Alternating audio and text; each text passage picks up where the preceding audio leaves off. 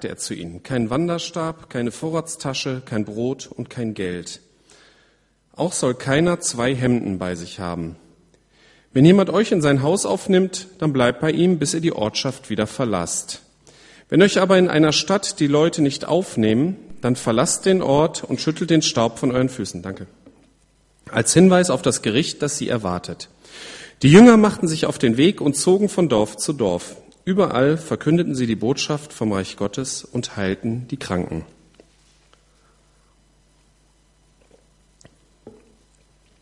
In fast allen Übersetzungen, die mir vorliegen, steht, dass Jesus seinen Jüngern Kraft und Vollmacht gibt. Also stehen auch die Worte Kraft und Vollmacht in modernen wie in alten Übersetzungen. Und darüber möchte ich zuerst ein bisschen mit euch nachdenken. Was heißt denn das? Kraft und Vollmacht. Die offensichtliche Erklärung ist natürlich, dass sie einerseits wirklich etwas bewirken können und dass sie es andererseits im Namen Jesu bewirken können. Ne, die Kraft und die Vollmacht beziehen sich auf alle Dämonen und auf die Heilung von Krankheiten.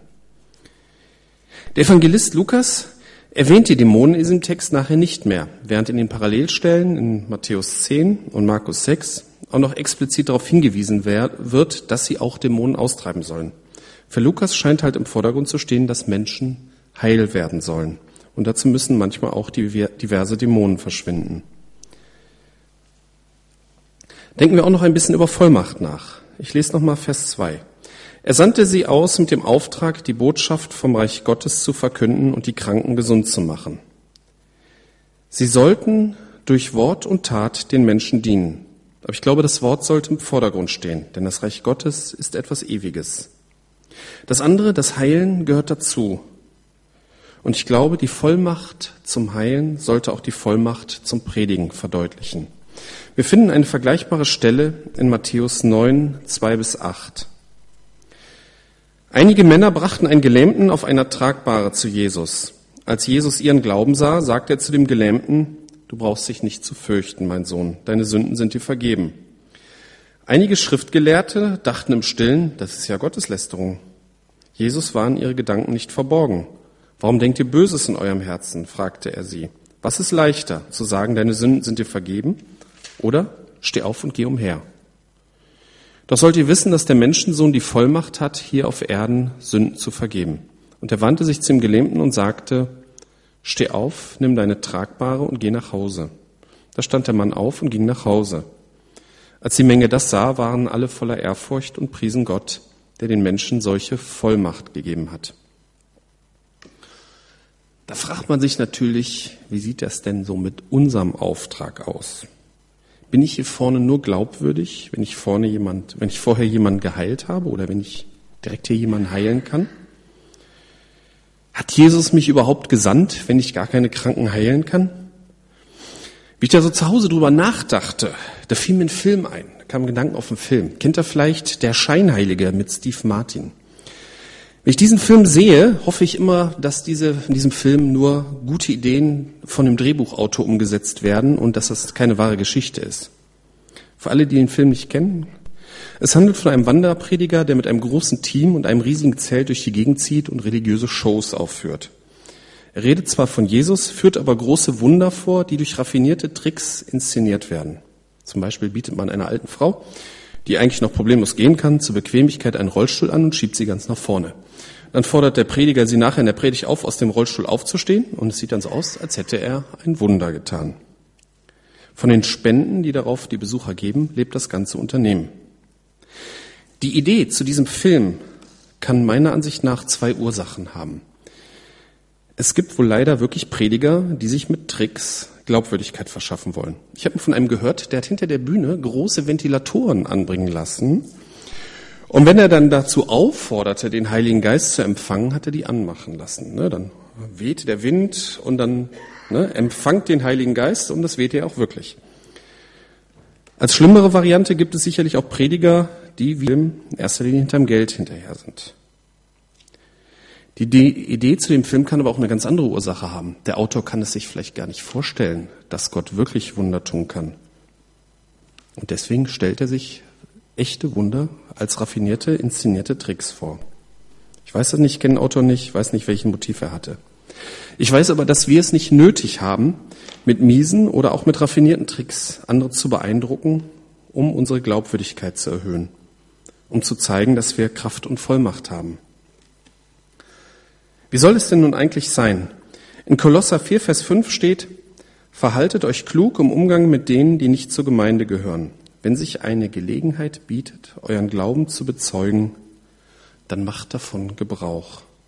Das heißt, dass wir immer die Vollmacht und auch den Auftrag haben, von unserem Leben mit Jesus Christus zu erzählen, ihn zu bezeugen und damit vom Reich Gottes zu verkünden. Man merkt also, dass dieser Auftrag an die zwölf Jünger damals so ein bisschen Spezialauftrag war, aber dass wir heute einen ähnlichen Auftrag haben. Heilung gehört nicht unbedingt zu unserem Auftrag, obwohl Gott auch heute noch heilen kann und es auch manchmal tut. Steht in 1. Korinther 12, äh, ja doch 12, Vers 9, steht, wieder ein anderer bekommt durch diesen Geist die Gabe, Kranke zu heilen. Auch heute noch. Interessant ist, in der Fußnote zu diesem Vers steht so als Erklärung, dass es wörtlich heißt, die Gaben der Heilungen. Und die, der Übersetzer, das ist die neue Genfer Übersetzung, erklärt, dass diese doppelte Mehrzahl vielleicht darauf hinweist, dass die Heilungsgabe nicht unbedingt auf Dauer und nicht für jeden einzelnen Krankheitsfall gegeben wird. Nur mal so als Ergänzung. Scheint mir plausibel, aber natürlich, nur weil wir vielleicht Heilungen noch nicht so erlebt haben, heißt das nicht, dass Gott nicht heilt. Also Ihr Auftrag damals und unser Auftrag heute ist, von Jesus Christus zu bezeugen, wenn sich die Gelegenheit bietet. Nun gibt Jesus seinen Jüngern bestimmte Anweisungen für den Auftrag und die schauen wir uns jetzt mal an. Ne, was nimmt man mit? Nehmt nichts mit auf den Weg, sagt er zu ihnen. Kein Wanderstab, keine Vorratstasche, kein Brot und kein Geld. Auch soll keiner zwei Hemden bei sich tragen. Wir so als Westler würden natürlich sagen, hm, keine zwei Hemden, dann wird irgendwann keiner mehr in die Nähe von den Jüngern kommen wollen. Aber hinter diesem Gedanken steckt natürlich auch die Einstellung, so, ah, man muss gut ausgerüstet sein, muss alles mitnehmen, gut vorbereitet, damit man seinen Auftrag gut ausführen kann. So denken wir heute.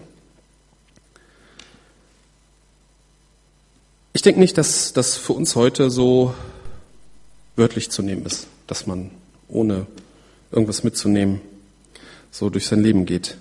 Kann natürlich spezielle Auftrag sein, wo das zutrifft. Aber was könnte das für uns heute bedeuten? nichts mitzunehmen. Ich glaube, jeder Christ hat irgendwann einmal eine Phase, wo so die tollen Erlebnisse mit Jesus in der Vergangenheit liegen. Und die Gegenwart wird vom Alltag bestimmt. Und zur Zeit hm, passiert eben nichts Tolles. Man funktioniert, man erfüllt seine Pflichten und man kommt irgendwie über die Runden. Und dann kommt man sich manchmal etwas blöd vor, wenn man versucht, mit einem tollen Erlebnis, das weit in der Vergangenheit liegt, anderen zu erklären, dass Jesus Christus wirklich real ist. Jesus ist natürlich derselbe wie damals. Und wenn wir mit ihm unterwegs sind, dann ist er dabei, egal ob wir etwas Beeindruckendes erleben oder nicht. Wenn man nun vergangene Erlebnisse als Proviant mitnimmt auf seiner Lebensreise und alleine daraus die Zeugnisse bestehen, dann wird man auf Dauer auch vor sich selber unglaubwürdig. Die Frage, die man sich selber stellen muss und die auch andere einen stellen werden, ist, warum lebe ich denn heute mit Jesus? Er ist nämlich da. Auch wenn wir es irgendwie vielleicht nicht mit beeindruckenden Erlebnissen von heute beweisen können. Aber wir sollen ja auch bezeugen, nicht beweisen und nicht beeindrucken. Und warum wir auf Jesus vertrauen und dass wir auf Jesus vertrauen, das können wir bezeugen. Ja, wie verhält man sich am Ziel? Für den Aufenthalt in den Städten gibt Jesus zwei Anweisungen. Betrachten wir erst einmal die erste. Wenn jemand euch in sein Haus aufnimmt, dann bleibt bei ihm, bis ihr die Ortschaft wieder verlasst. Nun kann man sich vorstellen, wenn die Jünger in eine Stadt kamen und ausgerechnet der Bewohner eines total gammligen Hauses die Jünger zu sich einlädt, dass sie dann vielleicht lieber hm, zu Reicheren gehen würden, so nach dem Motto, ja, wir müssen auch den Wohlhabenden von Jesus erzählen.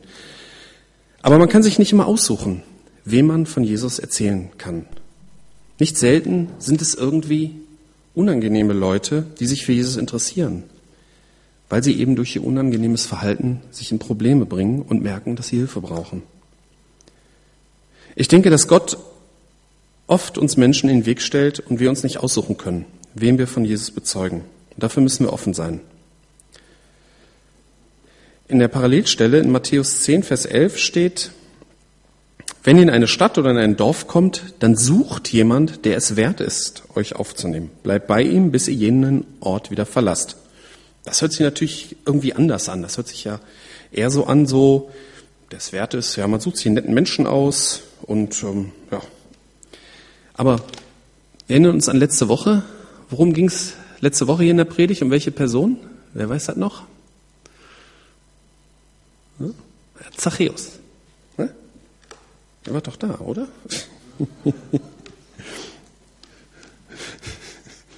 Jesus war der Meinung, er muss zu Zachäus einkehren.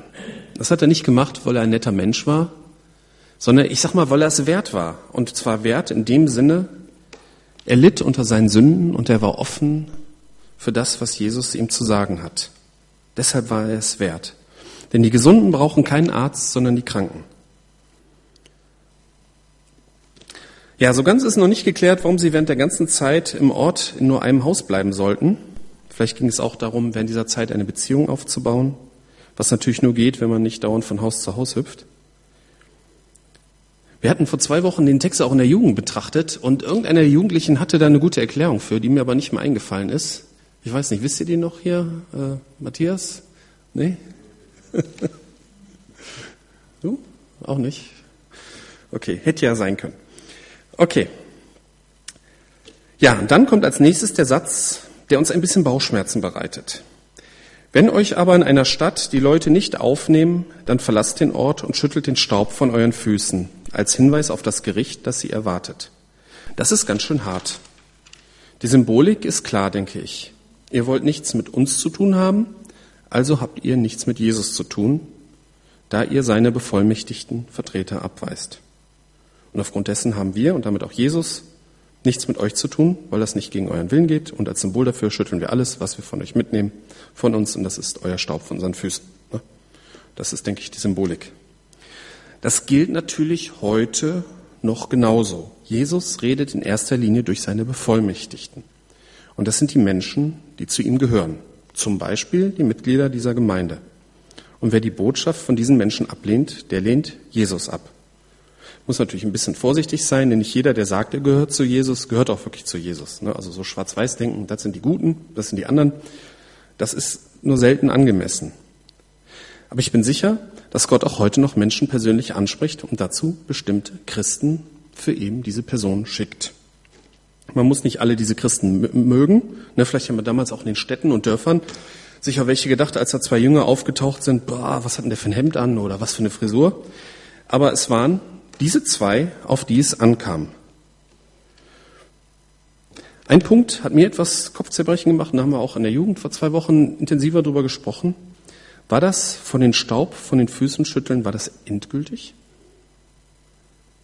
Was wäre denn gewesen, wenn zwei andere Jünger noch einmal in dieselbe Stadt gekommen sind und sie dann aufgenommen worden wären?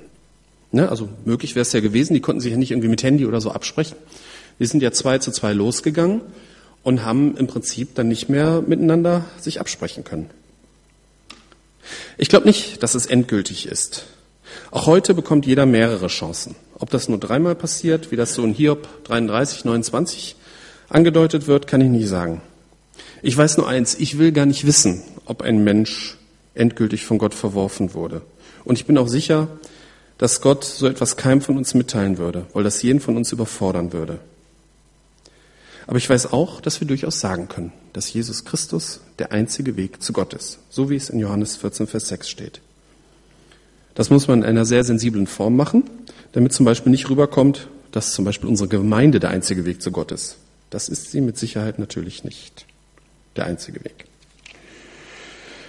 Ja, die Jünger erfüllen den Auftrag. Die Jünger machen sich auf den Weg, zogen von Dorf zu Dorf. Überall verkündeten sie die Botschaft vom Reich Gottes und heilten die Kranken. Die Jünger machen sich auf den Weg und erfüllen den Auftrag. Das Unmögliche ist möglich.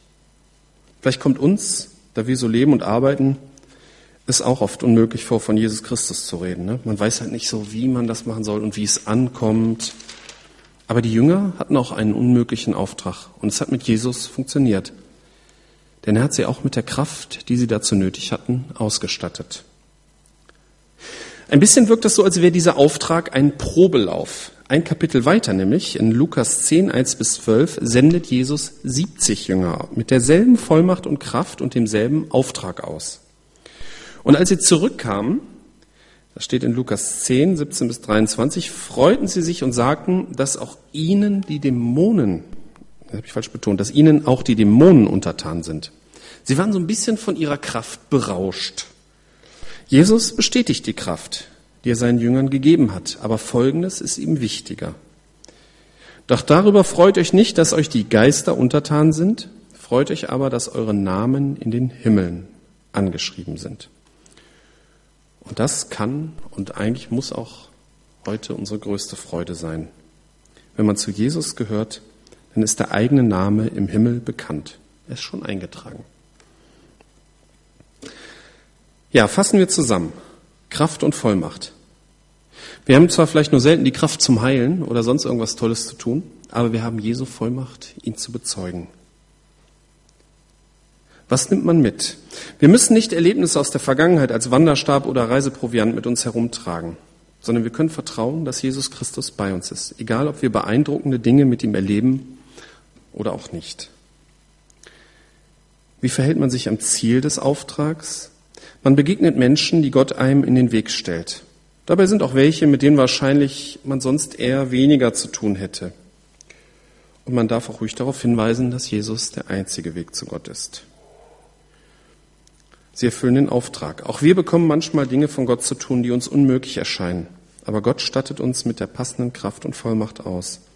Und das gilt ganz besonders für unseren Standardauftrag, bei passenden Gelegenheiten Jesus Christus zu bezeugen.